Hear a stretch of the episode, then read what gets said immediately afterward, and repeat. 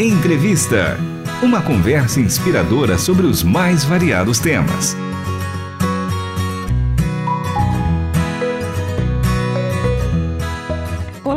Está começando mais um programa Entrevista. Eu sou Michele Gomes e o nosso convidado de hoje é Rogério Braga Zuliani. Ele é pastor presidente da Primeira Igreja Batista em Santa Rita do Passa Quatro, membro da missão Atletas de Cristo, membro fundador da Associação Futebol Nota 10, faz parte do Conselho Fiscal e também é gerente administrativo. Já foi jogador de futebol profissional por um bom período. É, ele jogou em vários clubes, entre eles Ponte Preta, Botafogo de Ribeirão Preto, Inter de Limeira e Corinthians Alagoano. Pastor Rogério, seja muito bem-vindo ao programa Entrevista e à Rádio Transmundial. Como vai?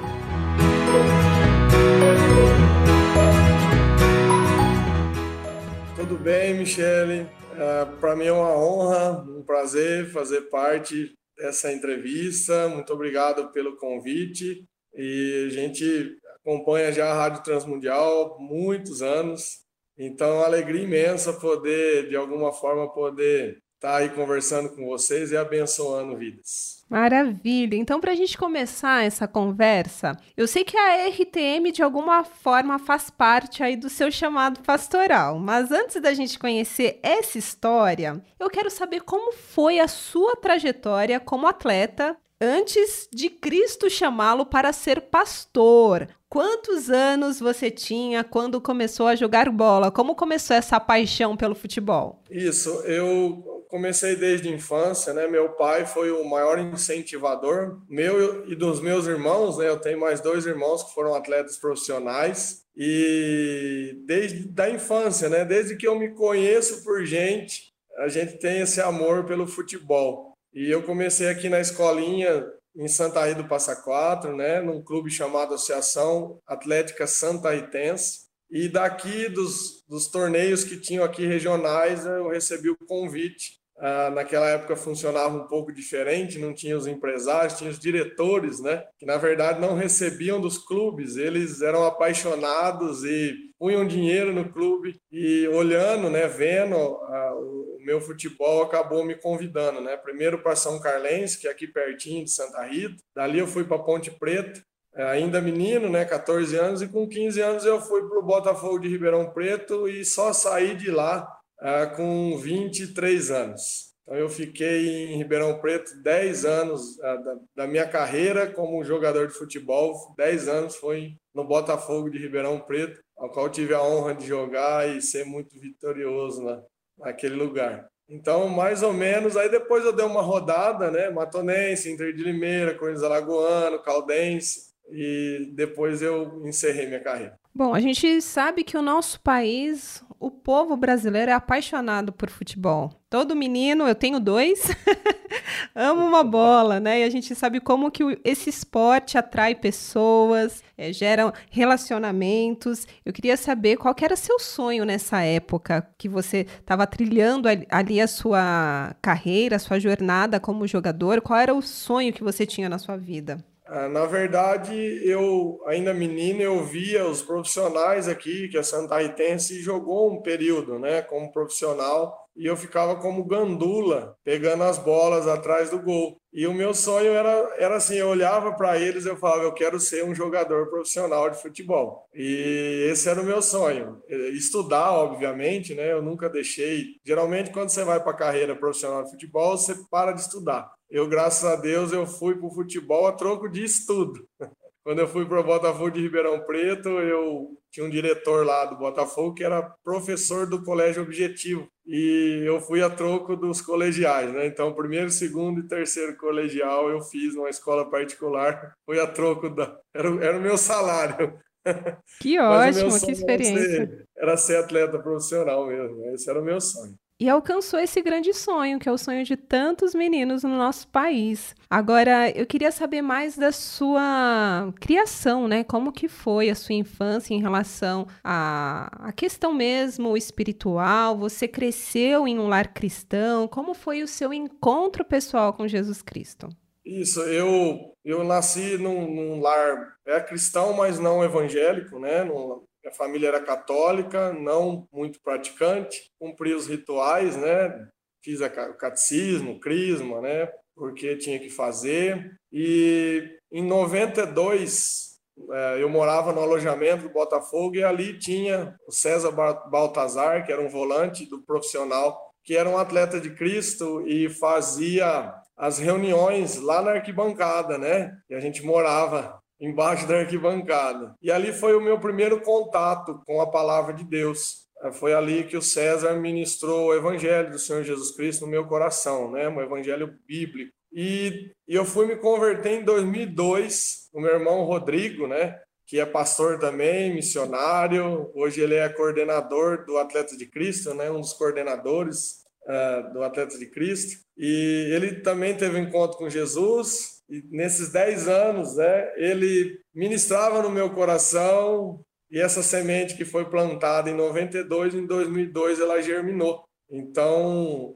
eu pude ter um encontro com Jesus, lendo a Bíblia, porque na verdade eu li a Bíblia para poder refutar aquilo que ele ficava me falando, né, as doutrinas bíblicas, e lendo a Bíblia, é, um dia eu, eu percebi que de fato a religião que eu seguia ela, ela contrariou uma passagem bíblica e então eu comecei a ir na igreja que o meu irmão frequentava na época, que era a Igreja Batista, que é onde nós somos pastores hoje, e, e ali numa pregação de um outro atleta de Cristo, que era o Lelis, que era um lateral esquerdo, que jogava com o Rodrigo, meu irmão, no Mojimirim, falou, né, pregou naquele dia sobre a salvação e no final ele fez o apelo e aí irresistivelmente eu ergui a minha mão juntamente com a minha esposa. Estávamos naquele dia visitando a igreja e dali para frente a gente segue o caminho do Senhor Jesus Cristo com a graça de Deus. E esse momento impactou totalmente a sua vida? Muita coisa mudou depois disso? Eu falo que foram assim, na minha vida, foram dois momentos assim ímpares, né? Foram dois divisores de água. O primeiro foi conhecer o Senhor Jesus Cristo. Nesse dia, o dia que eu disse sim, é, que eu entendi o Evangelho e pude reconhecer Ele como meu Senhor e Salvador. Então esse dia foi o dia é, que tudo assim é, clareou na minha mente, no meu coração. É uma alegria que é inexplicável, é algo assim que é, é sobrenatural mesmo. Só quem tem um encontro verdadeiro com Jesus sabe do que eu estou falando. E o outro divisor de águas foi quando eu fui fazer o seminário e isso para o meu ministério abriu completamente a minha mente com relação ao meu chamado.